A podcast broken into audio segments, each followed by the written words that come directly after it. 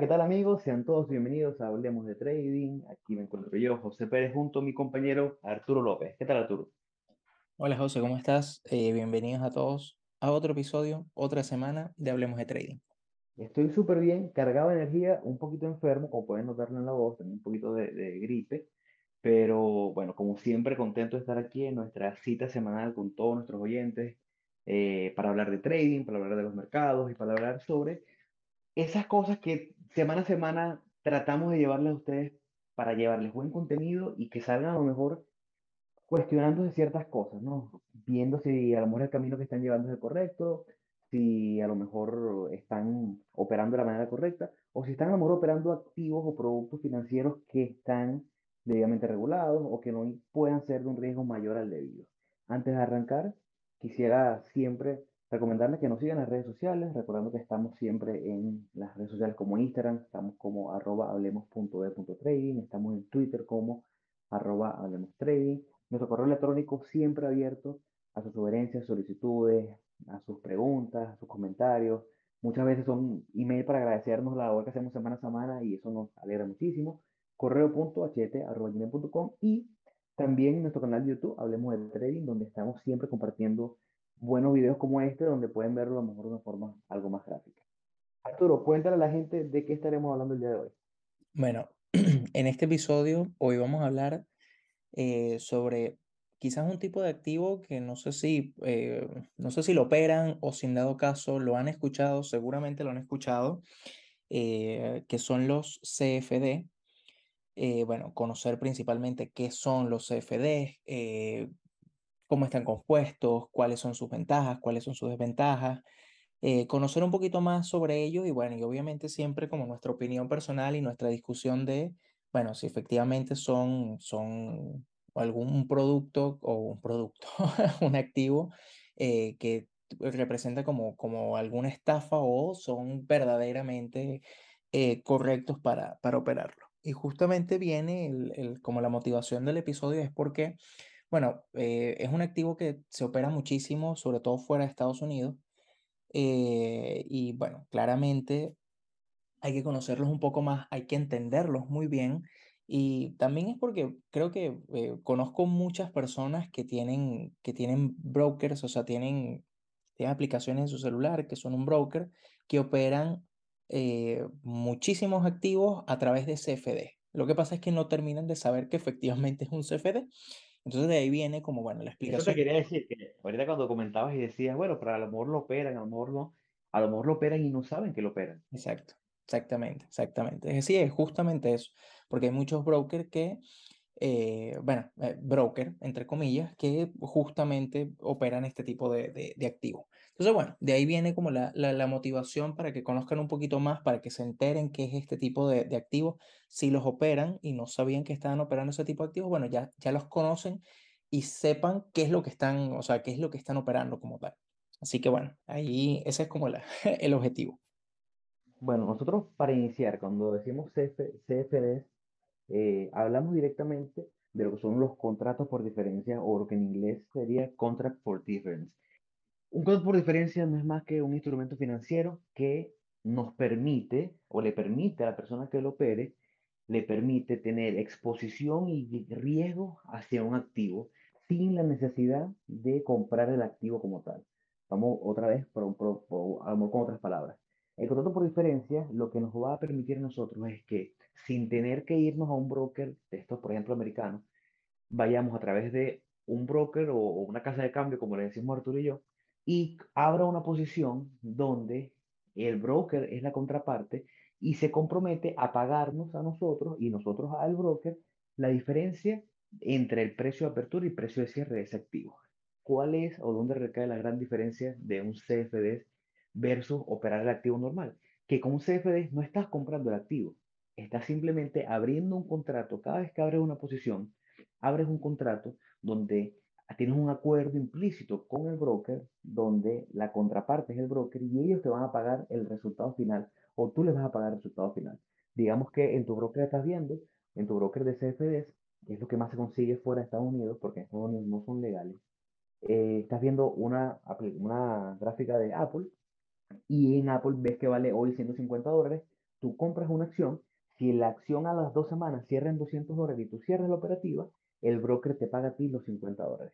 ¿Qué es la diferencia? Que cuando operamos la acción como tal en un broker americano debidamente regulado y compramos la acción y sube y se aprecia esos 50 dólares, cuando la vendemos, el que nos pague esos 50 dólares es otra persona que compró la acción en 200 dólares y nosotros ganamos en la apreciación de la acción. Pero no es un contrato por diferencia donde nunca compras el activo como tal. No sé si se entiende más o menos bien. No, sí, sí se, entiende perfecto. Yo quizás quería el, el ejemplo de, de, la casa de cambio, yo creo que es perfecto, eh, porque muchas veces quizás eh, vamos, a, vamos a optar porque no lo hacen con esa intención, pero tú entras en el broker y en el broker te dicen, opera Apple, opera eh, AMD, opera Forex, opera cripto, opera todo acá en, en, con nosotros. Y claro, y genial porque tú ves y tú dices, bueno, estoy comprando acciones de Apple. Y realmente no estás comprando acciones de Apple, sino estás comprando el activo, estás comprando un CFD. Entonces ahí es como la, la principal diferencia. ¿Qué es lo que pasa? Que justamente la gráfica, a nivel gráfico del el CFD, replica, entre comillas, o simplemente es como la imagen, como un espejo de, eh, de la acción real, del movimiento del precio real de la acción. Si estamos hablando de Apple en este caso, la gráfica va a ser similar, o sea, va a ser o la misma o muy parecida. El tema está en que es, es una réplica y lo que tú estés comprando, el CFD que estés comprando, no representa un, o sea, no, no, no influye en el volumen de la acción porque no estás comprando el activo. Entonces, cuando yo hablo de casa de cambio es porque al final el volumen de CFD, por decirlo de alguna forma, eh, es, es, vamos a decir que es es, o sea, es, infinito, entre comillas, porque eh, tú lo que haces es que si tú vas a comprar, no sé, cinco contratos, la, quien te va a vender esos cinco contratos va a ser el broker. Y luego cuando tú los vayas a vender, quien te los va a comprar va a ser el broker. Entonces al final eh, termina siendo prácticamente lo mismo que una, que una casa de cambio. O sea, ponte que en las, las casas de cambio tú lo que haces es, eh, tú vas a intercambiar si tú tienes, no sé, euros, vas a comprar dólares, tú simplemente vas, le compras a la casa de cambio dólares. Si vas a vender, bueno, los vendes a, a, la casa de cambio y cambia. Entonces, cámbiale, no lo llames, no vayas a comprar dólar, ahora compra un CFD. Es exactamente, exactamente el mismo concepto. Incluso hasta opera de la misma forma, porque si tú dices, bueno, y era una de las preguntas que yo le hacía a José al principio, del, antes del, del episodio, es, eh, si tú tienes una cantidad, vamos a decir, ilimitada de CFDs, ¿verdad? Y todas las compras que tú vayas a hacer están cubiertas por un, o sea, por una contraparte, no debería existir un spread. O sea, que es la diferencia entre el valor de compra y el valor de venta. Y justamente existe. O sea, existe igualmente, al igual que en una casa de cambio. Cuando tú vas a comprar, eh, el valor te sale más caro más barato, dependiendo si estás haciendo la compra o la venta. Entonces, eh, yo lo que quiero es que se entienda, lo que queremos es que se entienda que justamente cuando tú operas a través de estos brokers no estás comprando directamente el activo, sino estás comprando el CFD, estás comprando el contrato como tal. Y ahora, es importante porque cuando comenzó el episodio hablamos y, pusimos a lo mejor entre comillas el nombre, el, el, broker como tal. Y es que para nosotros un broker, cuando el, el, que tiene la idea de un broker como tal, siempre termina siendo el intermediario. Para mí el broker con el que yo opero acciones americanas es el intermediario que me permite a mí, a través de él, colocar órdenes de compra y venta para poder comprar el activo, poder comprar esa acción de Amazon, esa acción de Apple. En este caso, estos broker, realmente no se llaman los broker porque al final del día no es un intermediario, sino que es la contraparte directamente. Tú no estás usándolo para colocar una orden y que él te venda o, o, vaya al mercado primario y compre el activo, sino que él es el que está tomando la posición en contra de ti. Por eso es que cuando yo hace muchos años empecé en el tema del trading y me gustaba Forex y empecé con Forex, cuando empecé a investigar un poco más, para mí comenzó esta duda que es una de las razones por las cuales hacemos este episodio. Y es que yo no estoy aquí para hablar en contra de un activo del otro, pero a mi parecer los contratos por diferencia representan un gran conflicto de intereses. ¿Por qué? Porque si estamos hablando que la única forma de que yo sea rentable es costándole dinero a mi broker, entonces yo siento que a largo plazo mi broker no tiene ningún tipo de motivación para mantenerme dentro de su clientela. Porque simplemente van a decir, mira, pero esta es una de las personas que anualmente nos cuesta dinero porque tenemos que pagarle porque su porcentaje de acierto o su porcentaje, su rendimiento anual eh, nos cuesta dinero a nosotros porque somos la contraparte. Mientras que si tú eres de los traders activos que pierde y pierde dinero, está feliz contigo porque está financiando ese broker. Ahora, esto tiene muchas aristas y no necesariamente eh, debe ser visto de esta forma, pero es una de las cosas que nos hace hoy hacer este episodio, buscando que ustedes, que estoy seguro que muchísimos, como bien dice Arturo, están operando activos en estos brokers que son muy famosos, que pagan mucha publicidad en redes, pero que no están bajo ninguna regulación eh, muy bien, bien dirigida, los hace operar un activo que ustedes no conocen y que los activos que incluso ustedes operando una, un de una al corto en lo que ustedes creen que es acciones de Apple y lo que es realmente un CFD por ese número de acciones que ustedes querían tratar de vender, les puede estar costando mucho más que incluso su depósito inicial, porque muchos de estos brokers que te alarman y te dicen, mira, ve, más allá de tus mil dólares que deposites, tú puedes terminar perdiendo aún más que tu dinero inicial y debiéndonos a nosotros.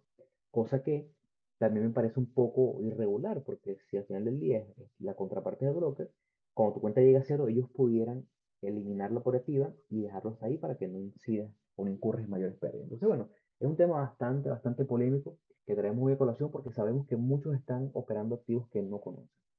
Sí, no, y de ahí viene ya después de como ese, esa introducción a conocer eso, efectivamente qué es un, un CFD, eh, bueno, hablemos sobre, bueno, cuáles son las ventajas y qué desventajas tiene, tiene operar este tipo de activos.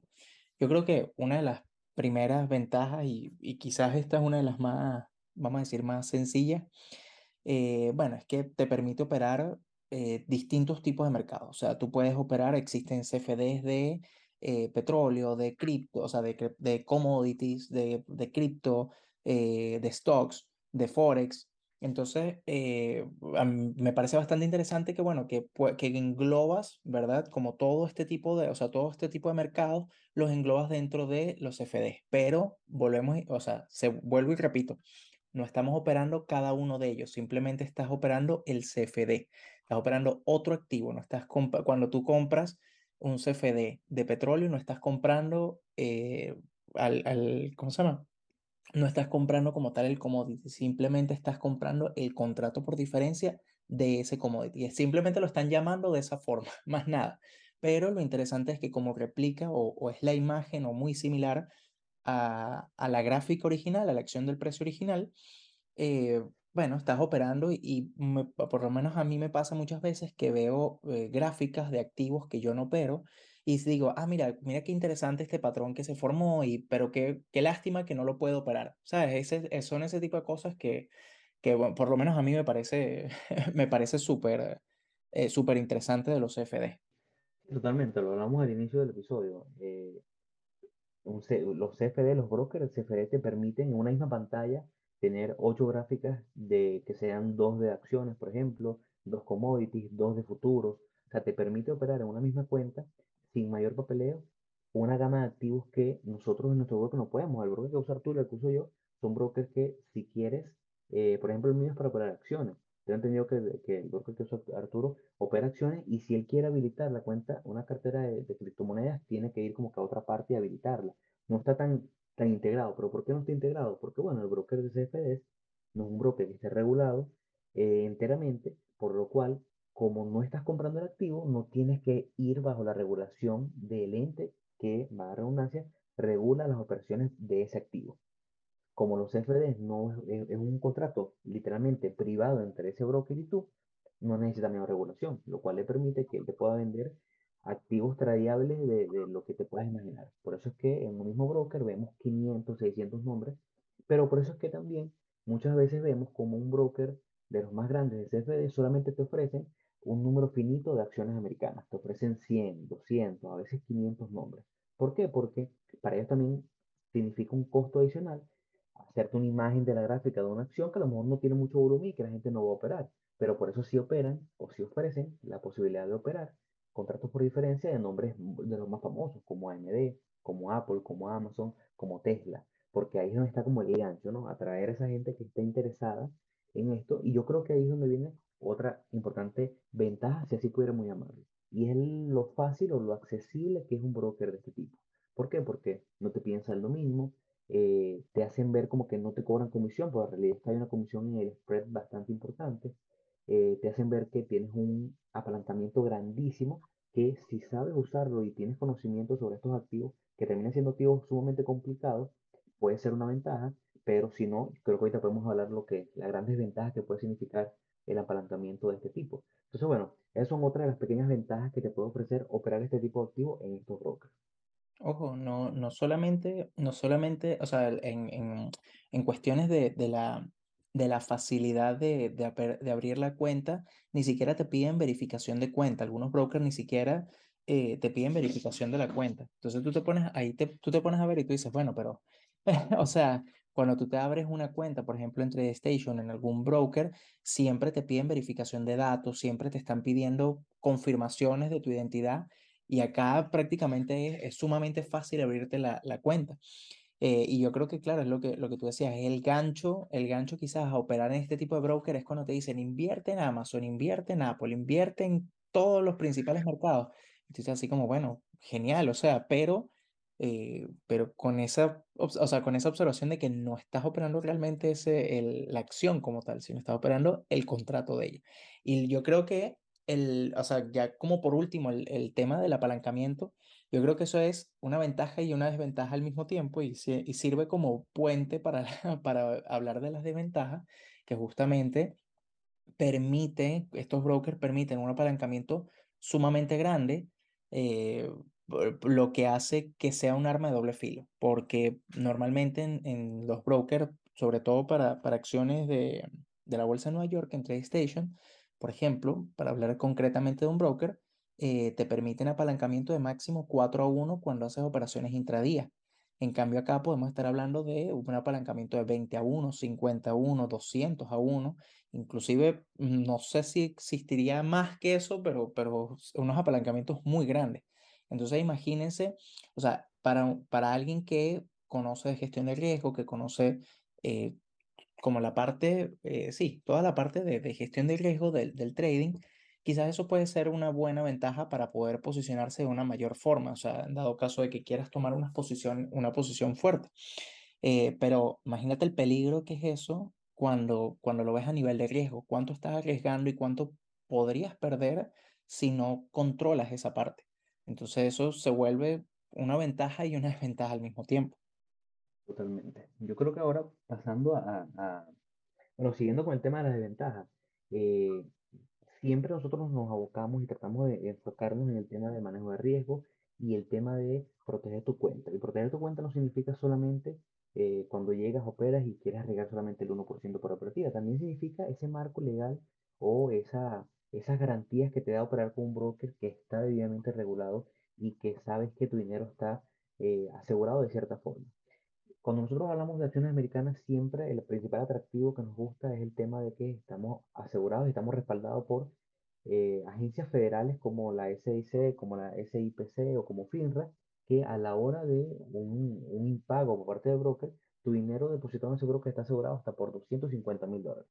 Quiere decir que lo que tengas ahí hasta por 250 mil dólares, el Estado americano te garantiza que te lo va a pagar.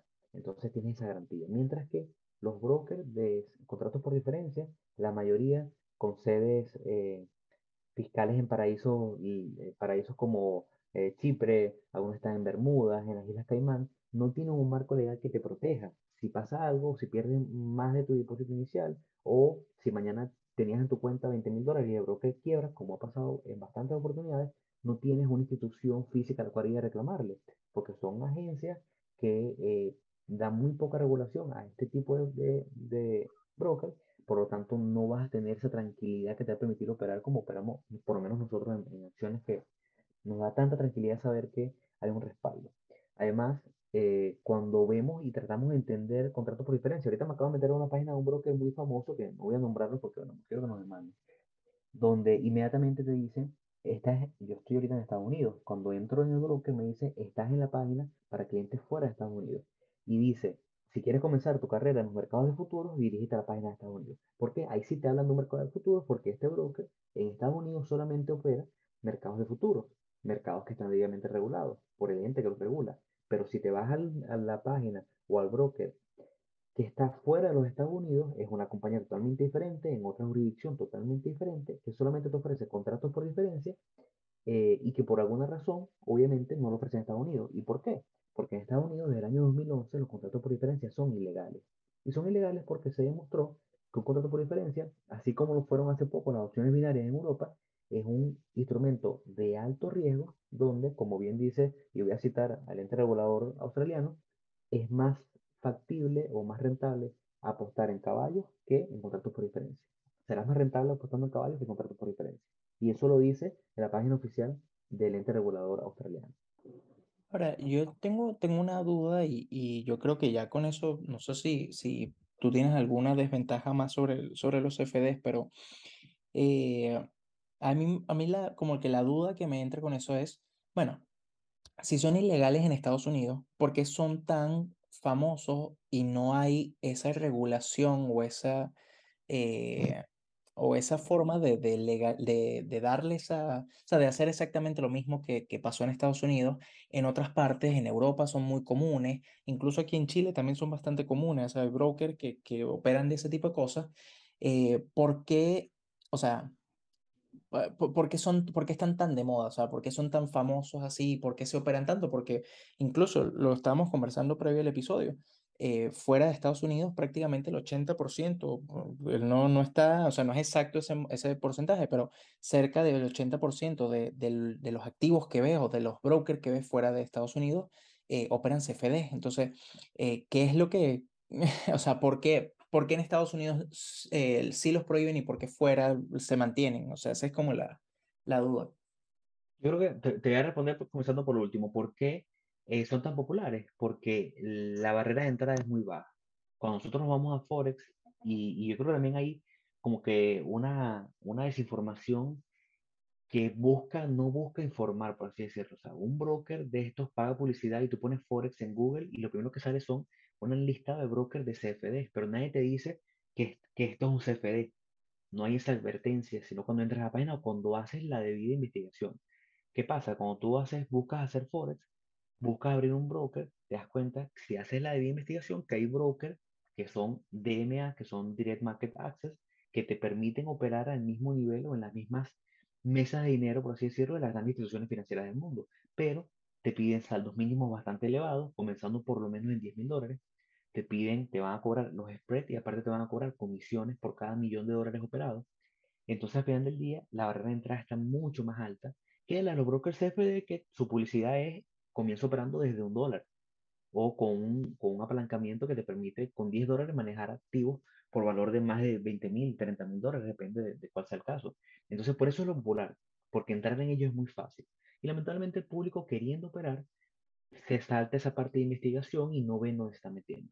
¿Y por qué en Estados Unidos son ilegales y por qué en el resto de Europa no? Hay que entender que en Europa hay un marco legal que es más complicado que en el Estados Unidos.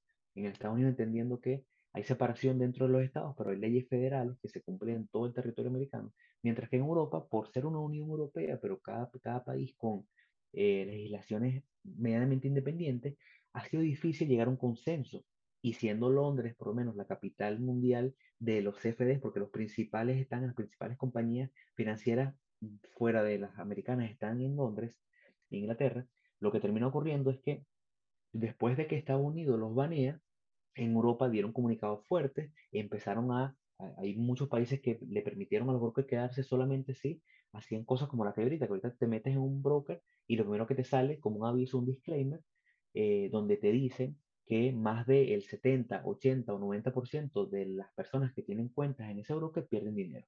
Eso antes no existía, eso lo implementó Europa como para darle un poquito de presión. Al mismo tiempo que les exigió a muchos de los brokers no permitir que una persona pueda terminar debiendo más de su depósito inicial. Eso que, que pasaba mucho antes, que tú depositabas mil y terminabas perdiendo, incluso perdías hasta más de tu depósito inicial y terminabas debiendo al broker mil, dos mil, diez mil dólares. Ahora, en muchos países no lo permiten eh, buscando darle como que más estructura. Pero al final del día, su marco legal se basa mucho en te advertimos, pero te damos el libre albedrío para que tomes la decisión. Y eso es lo que pasa en Europa. Por eso es que hasta el día de hoy, incluso Australia permite los CFD, aun cuando tiene dentro de su propia página de ente regulador, tiene un aviso bien fuerte donde le dice que no tiene sentido que los, que los operes. Ok, me queda claro. me queda totalmente claro. Y bueno, y de ahí yo creo que ya se podría como, o sea, como pasar o, justamente eh, enlazar con la, con la parte final de, bueno, si efectivamente, bueno, ¿Qué, qué es son, son un instrumento recomendable? ¿Son un instrumento que son una estafa? ¿Qué eh, son buenos? ¿Son malos? Eh, ¿qué son al final? ¿Qué, cuál es tu opinión con eso, José? Mira, para mí, el instrumento como tal, el diseño del instrumento No está mal porque hay contratos o hay instrumentos financieros dentro de la bolsa de Nueva York incluso que tienen cierta similitud, como son los credit default swap.